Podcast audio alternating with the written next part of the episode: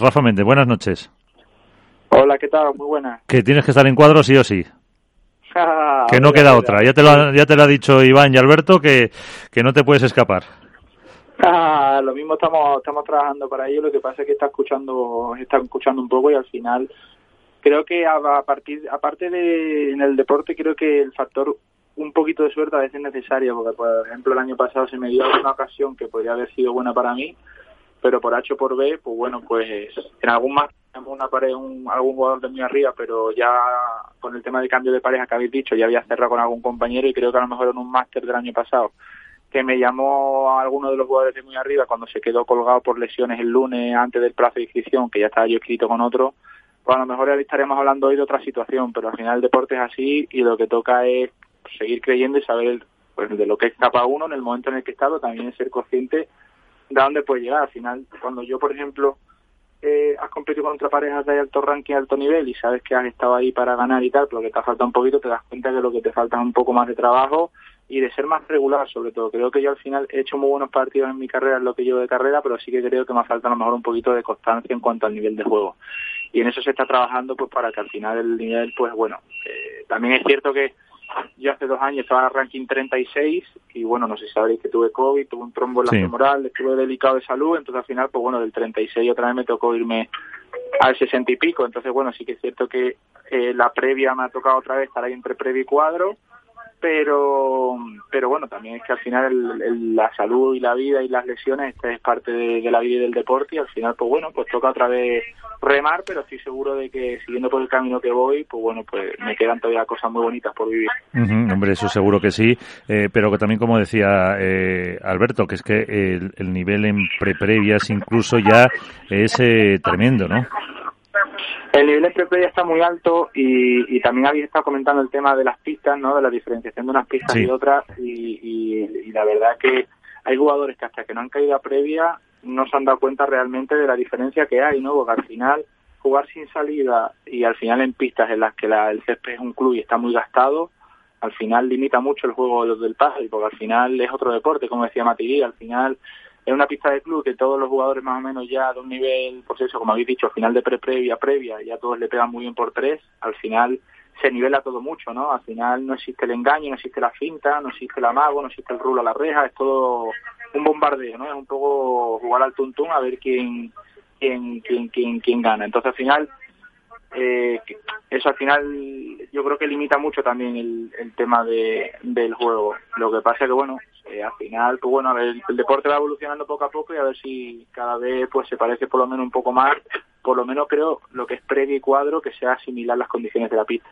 Eso debería debería ser para, para tener esa igualdad de eh, todos y, a lo mejor incluso un poquito menos de paliza para la cantidad de partidos que tienen que jugar los que vienen desde atrás. Porque en Copenhague, por curiosidad, ¿cómo eran eh, las pistas? Por ejemplo, igual que te digo que en Bruselas el club para mí estuvo eh, a muy bajo nivel para ser un torneo open. Era una pista en la que el techo era muy bajo, eh, la pista patinaba mucho, el cristal húmedo y no lo limpiaba entre juego y juego, porque al final me estoy jugando un pasa cuadro, eh, era último turno, los cristales húmedos, del partido anterior de, los de, los del partido estaba todos los cristales mojados, la pelota patinaba, eh, entonces al final, y luego era una pista de club, es decir, para tú salir había una columna en medio que te podía chocar, luego estaba limitado los dos metros con una valla en la que si salías con la inicia de la carrera para coger la pelota te podrías lesionar o caerte. Eh, sin embargo, tengo que decir que en Copenhague, salvaguardando la distancia que teníamos de ir a 140 cuando llegábamos al aeropuerto, ya 140 kilómetros a mayores en un tren, pero por ejemplo, tú dices, he hecho 140 kilómetros y, y, es una paliza, sí, pero llegas y las condiciones, por ejemplo, de Copenhague eran brutales. El club era muy bueno, todas las pistas eran mundo, eh, el techo alto, se podía jugar. O sea que, claro, ahí influye mucho todo, todo eso para, para al final conseguir pasar eh, o no. Eh, como has oído, está Iván Hernández contra pared y Alberto Bote con, con nosotros también. Eh, Iván. Hola, Rafa, buenas noches. ¿Qué tal, Iván? ¿Cómo estás? Bien, bien.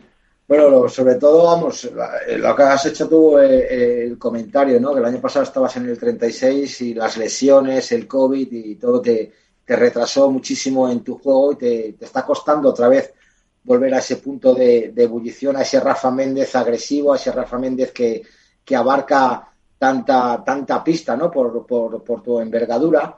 Eh, ¿Qué es lo que más echas en falta a la hora de un proyecto deportivo? Ahora mismo estás con Salvaoria, has tenido otros proyectos deportivos.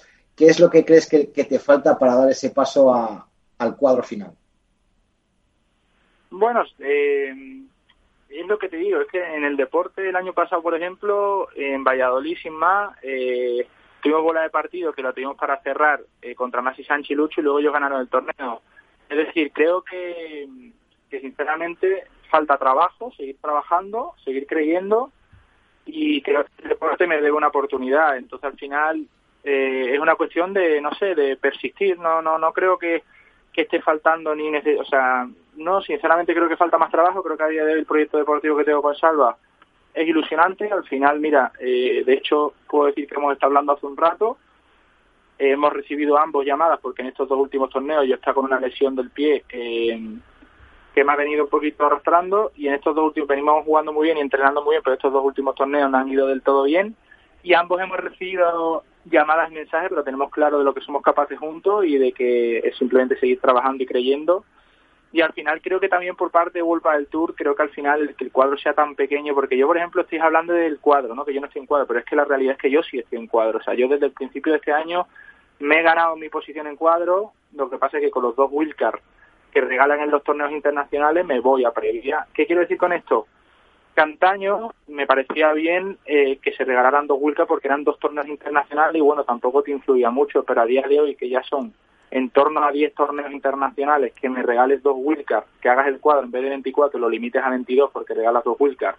Y por ejemplo, una pareja que pasó en Bruselas, ¿no? Yo me voy a previa por los dos wildcards y resulta que la previa que está la, la pareja que está justamente pareja 23 o 22, o sea que estamos ahí de puntos igualados, le toca el wildcard de Bruselas, que eran unos chicos muy flojos, que al final ganan 6-1, 6-1 y se plantan en octavo regalados.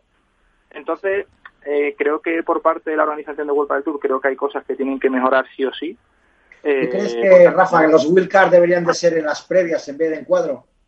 A lo mejor. O sea, no te quepa ninguna duda porque al final es mucha ventaja, es lo que te digo. Al final, nosotros hay una pareja que la íbamos a pasar y por H o por B, claro, ellos eh, estaban justamente debajo nuestra por muy pocos puntos eh, ellos no se van a previa porque se quedan eh, de pareja 24 justo con los dos que nosotros vamos de 25, a ellos le toca el wildcard, ganan 6-1, 6-1, se plantan en octavos y, es un octavo regalado cuando el nivel está tan alto. Creo que al final, oye, que dentro de 10 años, no lo sé, eh, creo que dar un wildcard a una entrada de cuadro en un cuadro de 24 creo que es una pastada.